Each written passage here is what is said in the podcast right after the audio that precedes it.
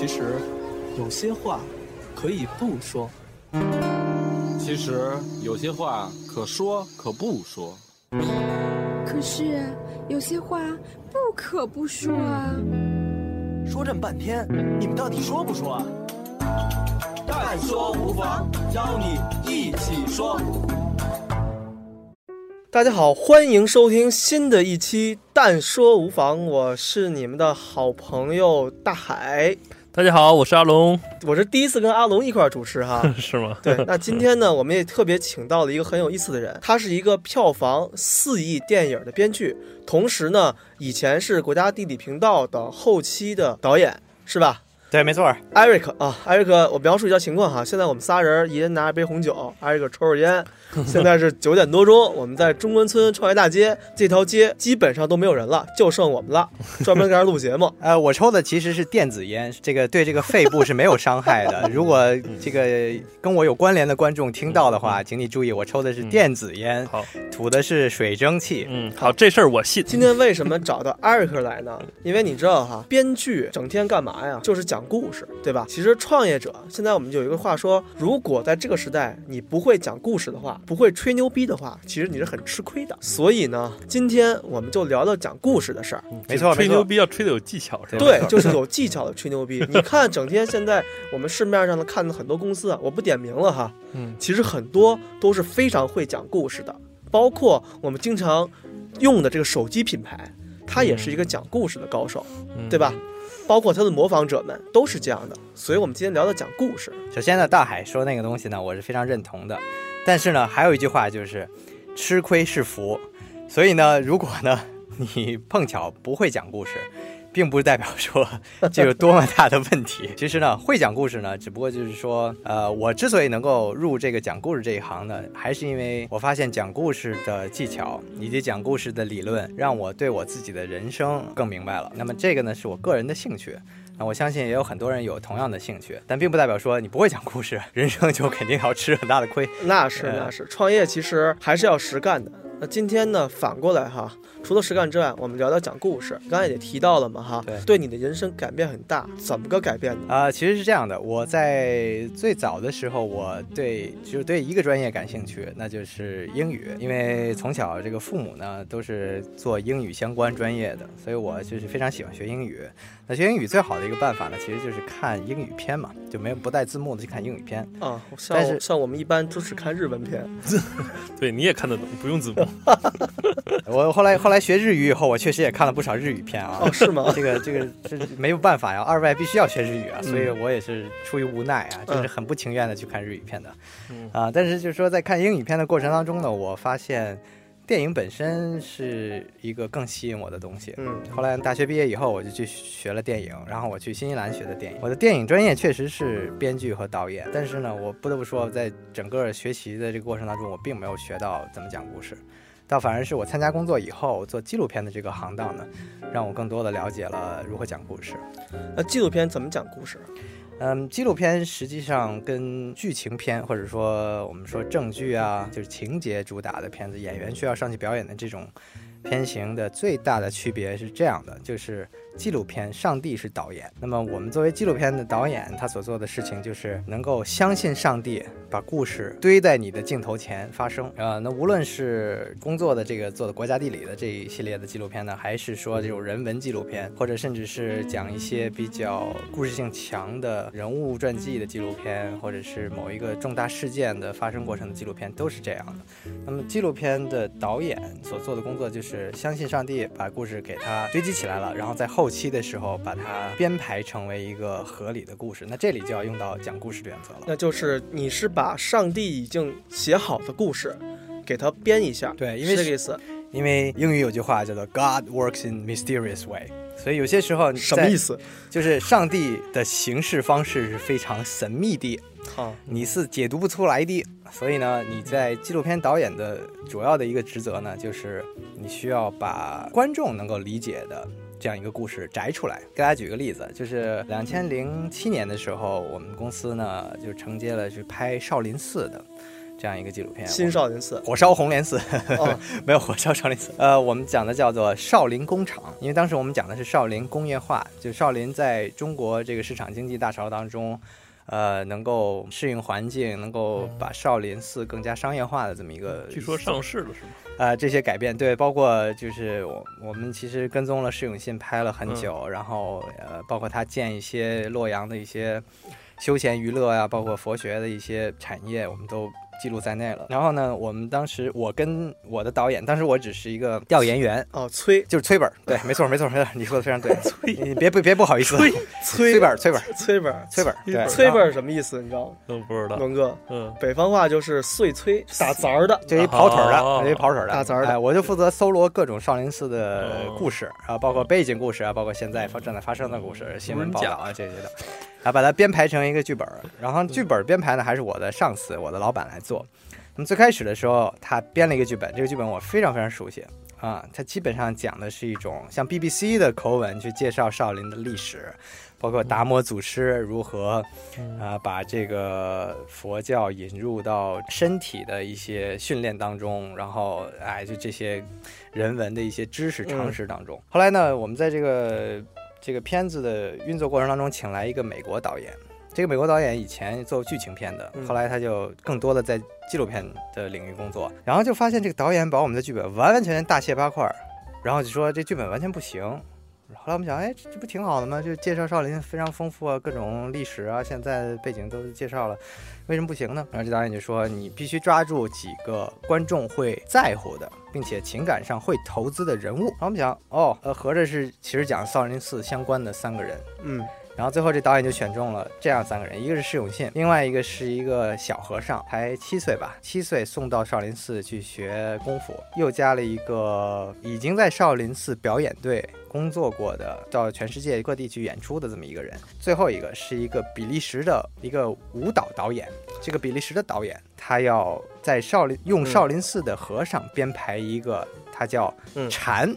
这么一个演出舞舞蹈剧，禅的舞蹈剧，哎，所以我们就 focus 在四个人物身上，就是从剧情变成了 focus 到人的身上，而对，从不是拍剧情了。从一个像 BBC 那一类的，就说介绍一个少林寺到底怎么回事、怎么来的，现在什么样，然后具体有哪些东西，变成了就变成这四个人的故事了。少林寺我们就放在背景里了。哎，艾瑞克，呃，你既然是学编剧的，那我想问一下，作为一个故事，需要有哪些要素？首先，编剧是个技术活儿，对吧？从我的角度，我觉得最重要的是结构，嗯尤其是从一个新手刚刚入行的角度，嗯你需要了解说编剧技术这个行当。那么第一步就是要了解故事的结构。好在是好莱坞和好莱坞周边的产业已经把这个东西分析得很透彻了。那我们如果简单的给大家一个概述的话，那么编剧是要有一个叫英雄之旅的一个模块化的结构过程。这是不是作为一个创业者讲故事和一个电影和戏剧讲故事都需要有这么一个英雄之旅呢？没错，因为编剧的祖师爷罗伯特麦基他就说嘛，那么故事其实是生活的工具。嗯，那么作为一个故事来讲，无论你是从什么角度来讲呢？无论是我讲一个故事娱乐大众，还是说呃卖你的产品，卖你的啊卖你产品的概念，跟人解释你的公司的整个的来路和定位，你相信的价值观，都是要从讲故事角度来讲。哎，艾瑞克老师，那我我不懂啊，编剧啊，那是不是所有的故事都可以用编剧这种形式嗯去讲呢？还是说不同的故事我可以用不同的编剧方式去呈现？我觉得基本上所有的故事嗯都是按照一个主线从一个形式里出来的。啊，因为你要讲的是一个令人置信的情感过程，嗯，因为我们要讲故事的时候，我们讲的其实是一个变化。就好比我小时候学那个写作文似的，说有个开头，然后中间有一个主线，最后有要有一个总结，是吗？是不是大概一个这样的一个？那那只是从一个表面的现象来看的，嗯那更多的是八股文的一个东西。我记得看那个呃梦工厂提过，他有一个故事模板哈，很久很久以前，一个人每天怎么怎么样，直到有一天嗯怎么怎么样，嗯结局是什么样的？嗯这个故事告诉我们什么？嗯，这个是也是一个稍微肤浅一点的一个表现。嗯那么我们从实际的这个精神内涵来讲故事结构的话，你刚才说是从前有一天，那么这个是故事的第一个模块，叫做普通世界，就是人物在你经历你的英雄之旅未发生前的状态。然后直到有一天说的是突发了一个能够打破你以前普通世界平衡的这么一个事件，我们管它叫激励事件，这是第二个模块。嗯那么经历了，直到有一天这个事件之后，激励事件之后，你会有一段是不是要上路？啊，还是我继续保持我原来的那种不平衡的稳定状态呢？我有一段犹豫踌躇的阶段，这是第三个步骤。第四个步骤，你就要穿越关卡了。有些时候是有助力的，有些时候是没有，但是你一定要走向你的历险，或者走向你的奇遇，这是你进入你故事的我们所谓第二幕。那第二幕呢，在好莱坞的叙事系统里面分成上、第二幕上和第二幕下。第二幕上的时候，往往是当你做出一个决定。要去踏入一个历险的旅程的时候，你会刚开始所谓新手有好运嘛，你会经历一些比较好的事情，你会遇到一些新的人，其中有帮你的人，这是你的盟友；你也会遇到一些很奇葩的人，这是你的对手，这跟你作对的人。但是呢，你会发现你的整个过程当中都会遇到的一些小困难都会迎刃而解，因为你还会遇到恩师。啊，呃，这段过程呢，我们在好莱坞的系统里叫娱乐游戏。你在这段过程里面，你会经历一种。刚刚踏入历险的时候，一种非常愉悦的心态，直到你走向了故事的终点。嗯这个时候，你会发现你真正的旅程意味着什么。那么，往往就是挑战你内心里面最脆弱的部分。然后，你经历的这个终点，有可能是一个表面上很光鲜胜利的东西，但你会发现有一段东西是缺失的。然后走入我们下一个就是负面的历程，这个叫做坏蛋逼近。那么这段过程呢，你会不断的深入到你的内心当中，发现说，哦，原来我有这些挑战是无法应对的，直到你发现说，哦，我所有的我穷尽所有我的创造力，我都找不到办法，就进入到我们故事最核心、最核心的部分，那就是死亡山谷。就这个时候，你会发现所有的一切都是没救了、没希望的。艾瑞克说完了之后哈，嗯我特别想去用创业的经历去回应你一下，嗯换换创业回应你一下。你看创业是什么什么样子呢？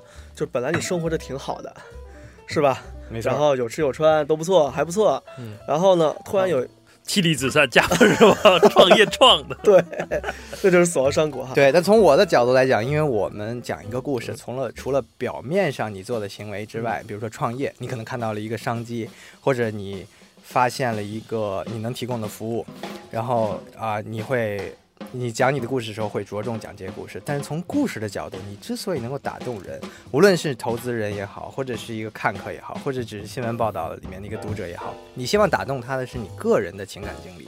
对吧？那所以在你的普通生活当中，本身过得很好的生活当中，到底有什么东西会引发你走向这个不可避免的不归路呢？创业的不归路。对，一定是因为你在故事的开头要讲述一些天然的不平衡。哎，那这也许哈，我们试着哈，刚才我看你也完整的分讲了一遍哈，最后讲到了那个死亡山谷。那也许我们可以参照创业的过程和故事主人公的这个过程，如果你存在一个英雄之旅的话，也许创业只有英雄之旅。那我们对比一下嗯创业的过程和讲故事的过程是否有什么相似的地方？嗯，我们一个个说哈，一一回应就好了。好的，对，比如说，呃，你刚才提到的第一点是在故事中会发现一个不平衡点，本来生活挺好的，开始不平衡了。对，那也许呢，在创业中，我们是说你发现了一个痛点，或者多发现了一个机会。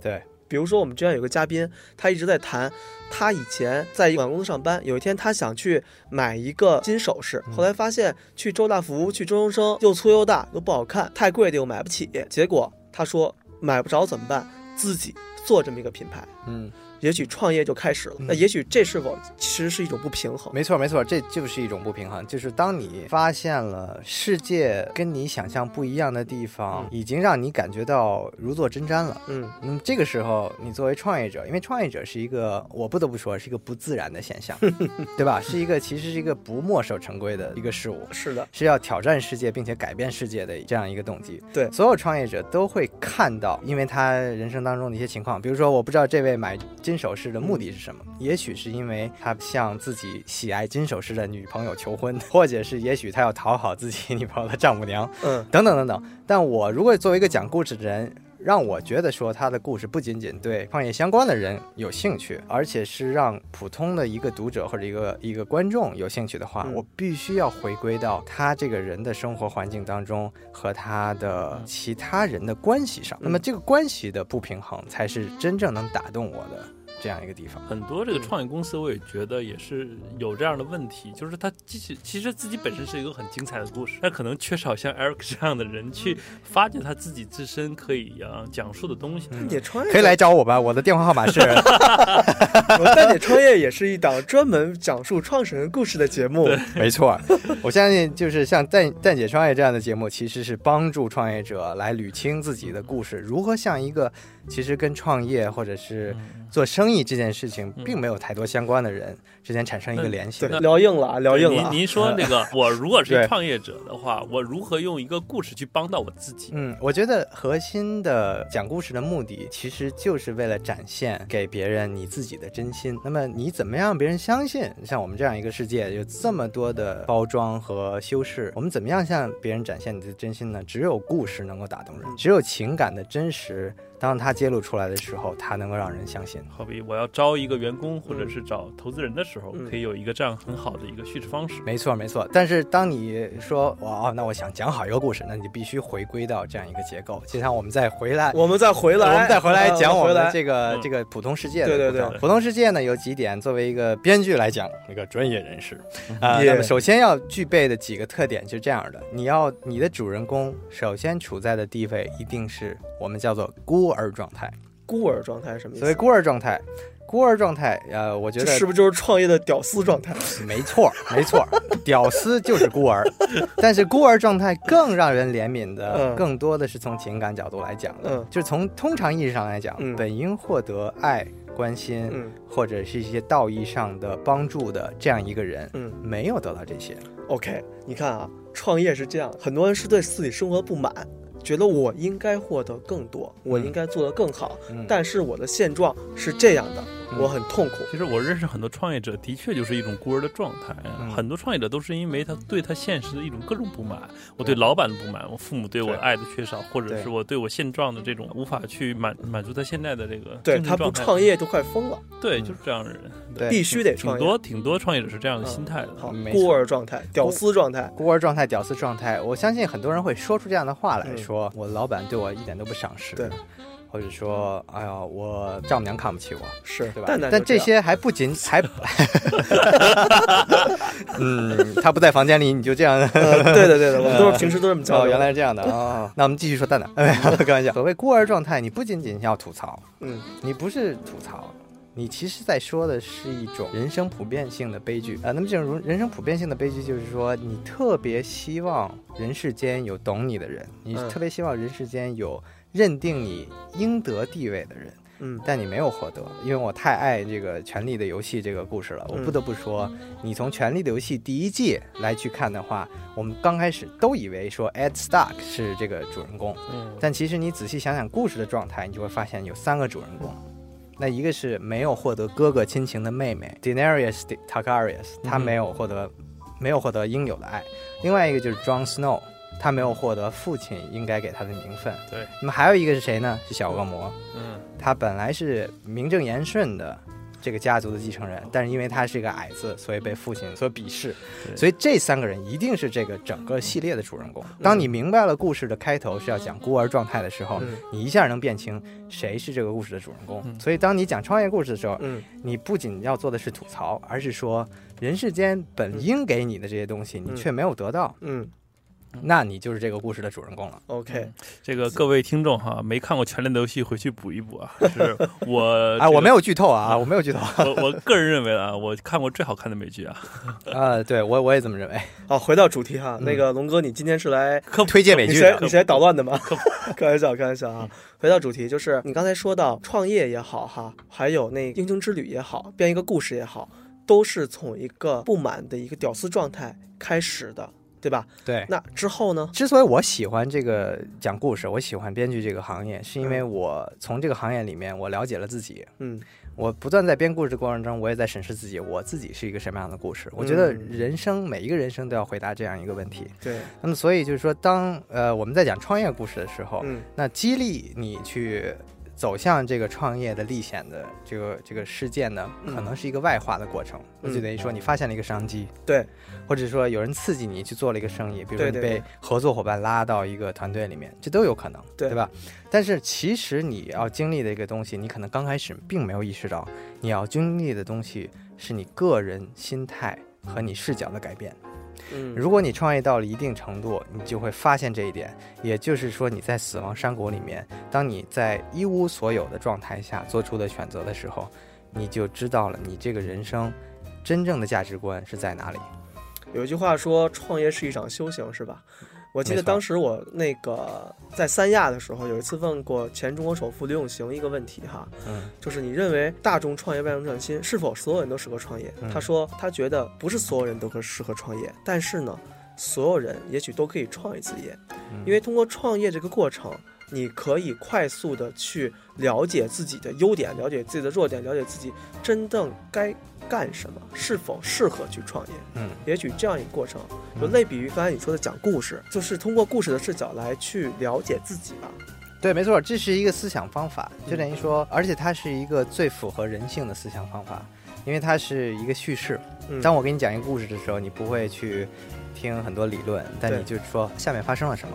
那么下面发生的事情就是说，你可能犹豫一个阶段，有可能你不愿意放弃以前稳定的生活，嗯有可能你跟老婆去讨论了，或者你背着老婆，背着自己信任 信任你的人，然后去创业了，哎就很多多很多这样的案子，对吧？对，所以你当你做出这些选择的时候，你就踏入了历险的第一步，然后呢，呃，你主动的做出了创业的选择。而且这踏入第一步的时候哈，很重要，就是有有些人会纠结，有些人是迫不得已，嗯有些人是真正的想去实现梦想，嗯都有这种情况。我不知道在故事里面会不会这么讲。在故事里面绝对是这样的，因为刚刚开始的时候，你会发现你面前展现出一个全新的画卷，你周围一切都是陌生的。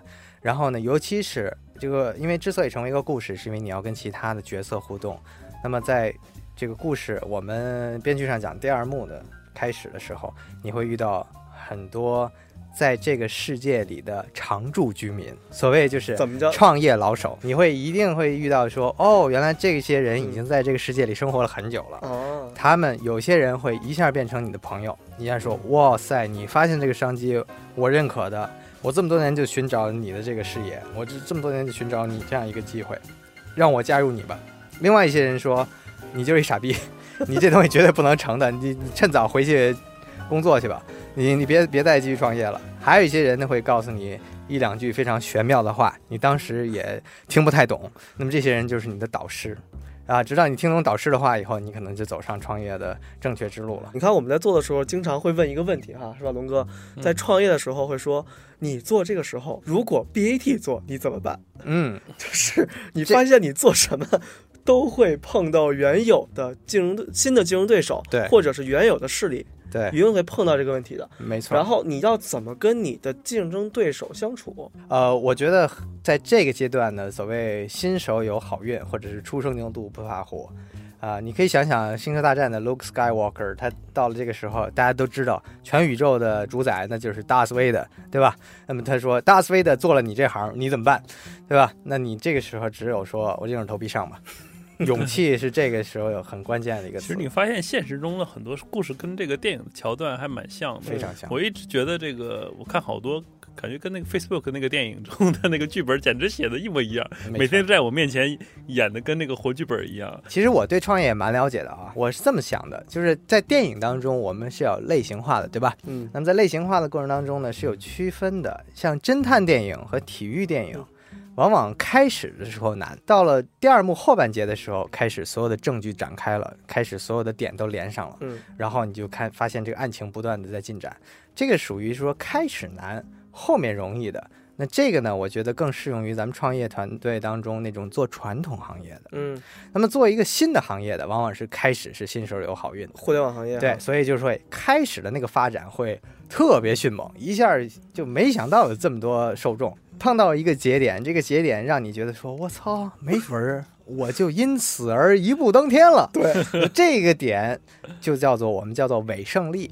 哦，这个伪胜利，这个是第二幕的中间这个点。嗯你去看所有的这些不是体育电影、不是侦探片的比如说像爱情片啊，像包括《指环王》啊什么，中间那一点都觉得说，哎，这事儿没准能成。当你有这个想法的时候，马上命运的一个耳光就扇过来，给你大耳贴子。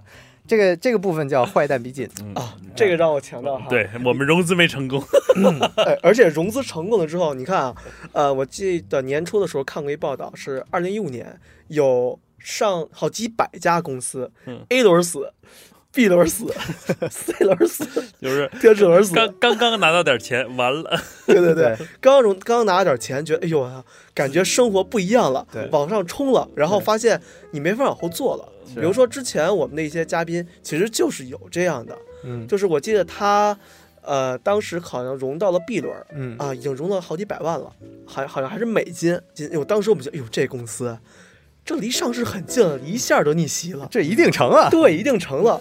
然后过两天，哎，没了，没了，这才是故事。为什么呢？你在这个终点的时候，如果你让观众看出来说。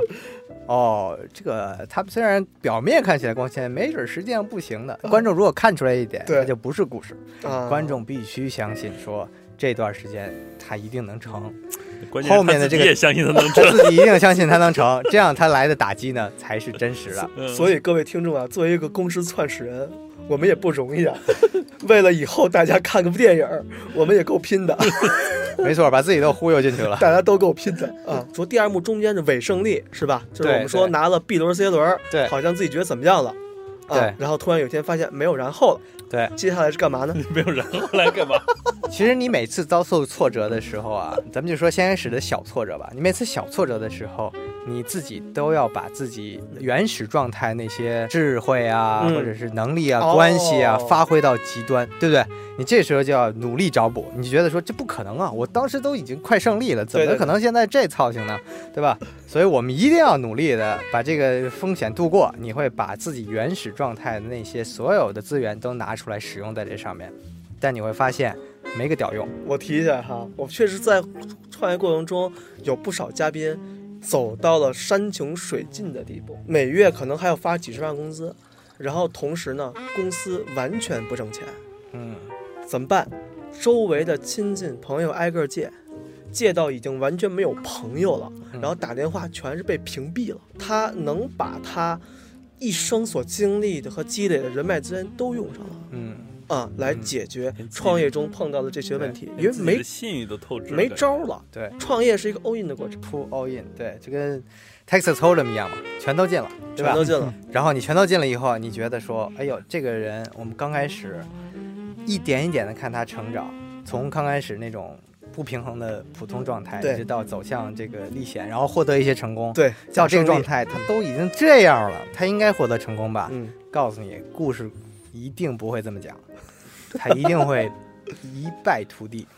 这个时候就叫死亡山谷啊！这个时候是死亡山谷了，就是他真的找不到任何资源了，他真的没有任何办法，他心里面也没有任何方向了，他所有拥有的一切。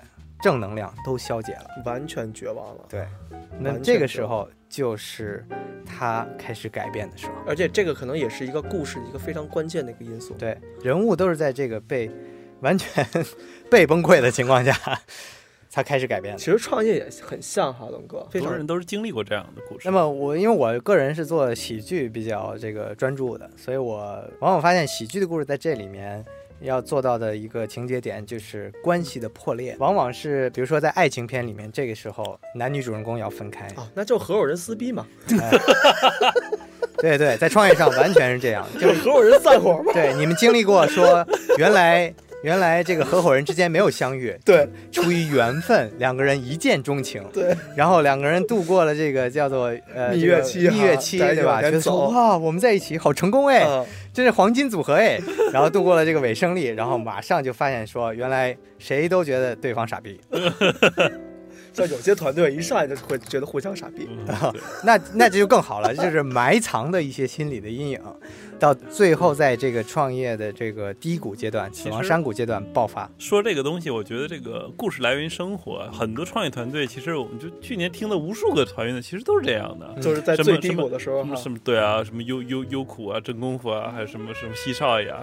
电影中我看那个像 Facebook 啊，还有像好还挺挺多片儿吧，我觉得呃，中国合伙人好像也有这样的一个桥段。对，因为在这个低谷状态下，你会发现，其实说到底，并不是。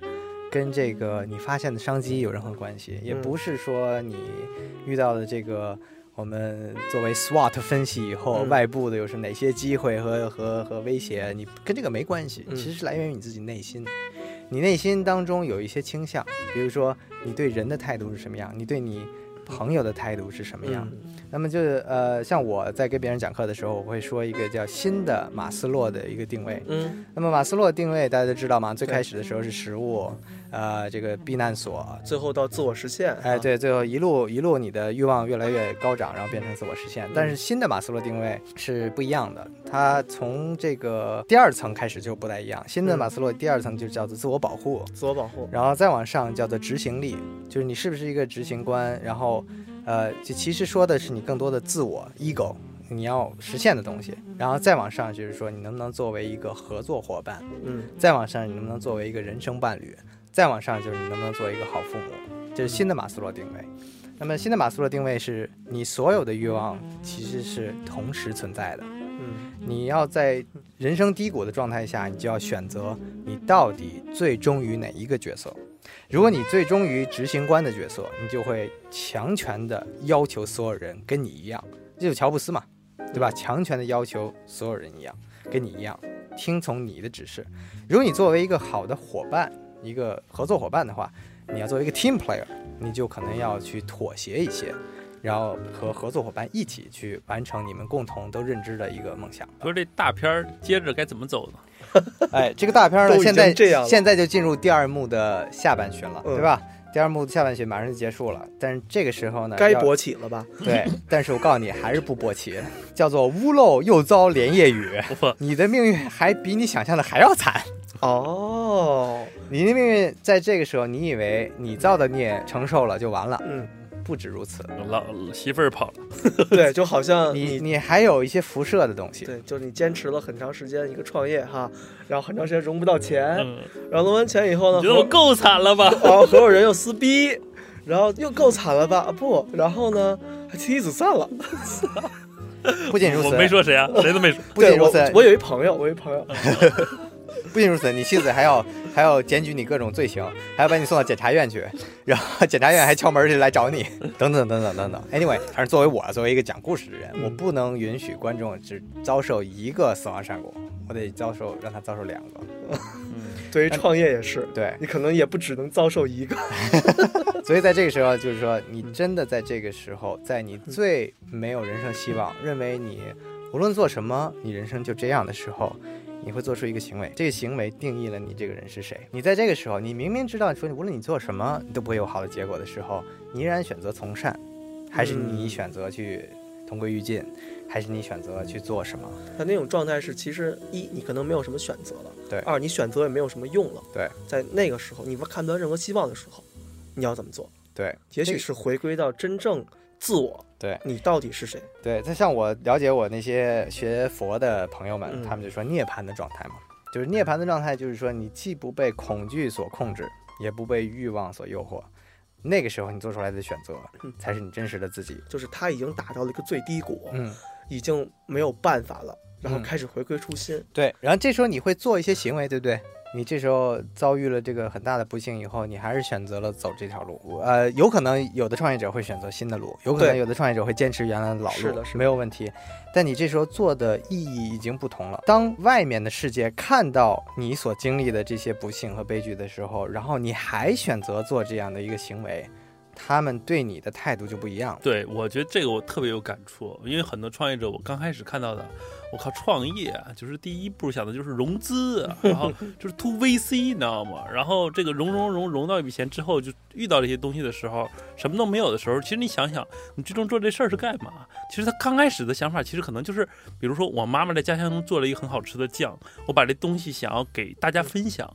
他原先的初心可能是这样，但他已经被这个资本啊，被这个就是每天这些报道啊，已经冲昏了头脑。是的，等他回到真正说，我就做好一瓶像老干妈这样的酱，让大家吃的觉得开心，对，就可以的时候，其实。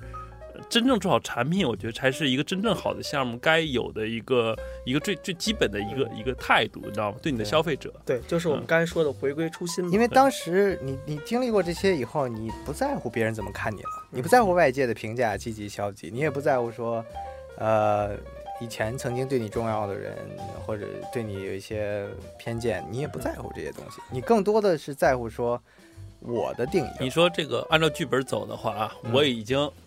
经历人生低谷了，我也找到我的初心了。然后我现在我踏踏实实的，我就做我的事儿。那接下来呢？接下来的时候，你就会发现，你周围会慢慢的有更多的盟友，嗯，他们会帮助你，会推进你想做的事情。因为这个时候，所有人都相信你到底是谁。然后，当然了，呃，作为电影的商业片来讲，好，那么这个时候，你 虽然你有很多盟友加入了，对，然后你也自己特别真心了，然后大家就非常努力的向这个目标去，嗯，还是有一个外在的强大的对手，嗯，需要跟你一搏的，那么这个时候，竞品出现了，你们就要就要奋力一搏，因为这个时候你就发现了世界的真相是什么样，究竟你跟你的盟友能够成功，还是世界的？呃，现存意志能够有说跟自己的内部斗争完以后，还要跟外在的外部斗争。但无论结果怎么样，你自己的定义已经完完全全清晰了。嗯，等于是一段新的冒险旅程的开始了。没错，可以这么说吧。没错，我们就等待续集了。然后故事就结束了，不是第一季，对，第第一季就结束了，第一季就结束了。哦，如果你想所有的这些比较呃经典的片子，其实都是完成了这样一个过程。当然了，我我刚才说的呢，可能是更多的是大团圆的结局。但是比如说像《教父》第一集，嗯，你看到的其实是呃主人公在亲情和社会道义之间选择了亲情，当两者不能相容的时候。啊，那么就是说，第三幕的两者斗争的时候，你发现，呃，为了亲情需要去破坏社会道义，嗯，有可能是这样的啊。那么这就是悲剧的结局。嗯，那么当然，你发现你个人实现了一种跟周围朋友、亲人之间的和解，然后呢，形成了一个统一体，然后同时又跟社会道义是统一的时候，那自然就是大团圆结局了。嗯，这个大团圆结局，也许哈。对创业来讲，第一季的结束在哪儿？你 IPO 了，没错没错，你 IPO 了，IPO 只是一个阶段性的结局，而且是阶段性。第二季就讲怎么成功回购，继续变成私营企业。现在中国很多企业主题不就这样吗？对对对，对吧？对，就是。这个也许第一个第一季会第一季的最后就是你开始你上市了，大家一起上市，跟你一起完成目标。上市其实就是普世价值观嘛，大家认同你的。对对对，价值观了。然后开始，其实你上市之后要面对更高一层次的平台竞争和更糟的竞争。但是对于你之前的经营来讲，你的人生已经完全蜕变了，已经达到了一种可以说是阶段性的成功。对，我觉得呃，从讲故事这个工具来讲，作为呃创业企业。你之所以要用到讲故事，其实你是要告诉世界，你这个团队是什么样的人。啊，你相信的价值观是什么样的？那么这个人们通过你的故事看到的是你未来十年、二十年的路，而不是看你现在的产品在今后两三年、五年当中的产品的发展。对，所以更多的是看你的团队。你之所以要用到讲故事，是一定是你有一个很长远的眼光，你才会讲你的故事。其实这个我特感同身受，就经常出去做做路演的时候，然后发现那个投资人啊，其实什么天使轮、种子，他哪是看到你的项目啊？他平时其实这就是听你。这个创始人说讲故事和对未来的规划吧，其实这就是一个完整的故事的一个叙事方式。他听的就是你的这个东西。我觉得人生每一个新鲜发生的挑战都是这条路，因为你每次遇到一个新的状况嘛，你每次遇到一个新的状况，无论说你刚结婚，遇到了你这个另一半的家庭。还是你生了孩子，遇到了说哇塞，这个陌生人居然是我儿子，或者我女儿，或者是你这个新加入一个单位，无论是怎么样，你遇到一个新的状况，你其实都遇到这样一个问题，都有可能碰到一些真正挑战你内心的东西。啊，我觉得是人生不在于说你适合做什么，或者说当你做了很多性格测试，发现说哦，原来这是我的路。对，人生在于说你由着你性子去选择之后，嗯，发现你真正想选择哪条路，对你就可以选择哪条路。对。也许人生可能在这个过程不是人生，也许不是一个选择，而是一个这一个发现。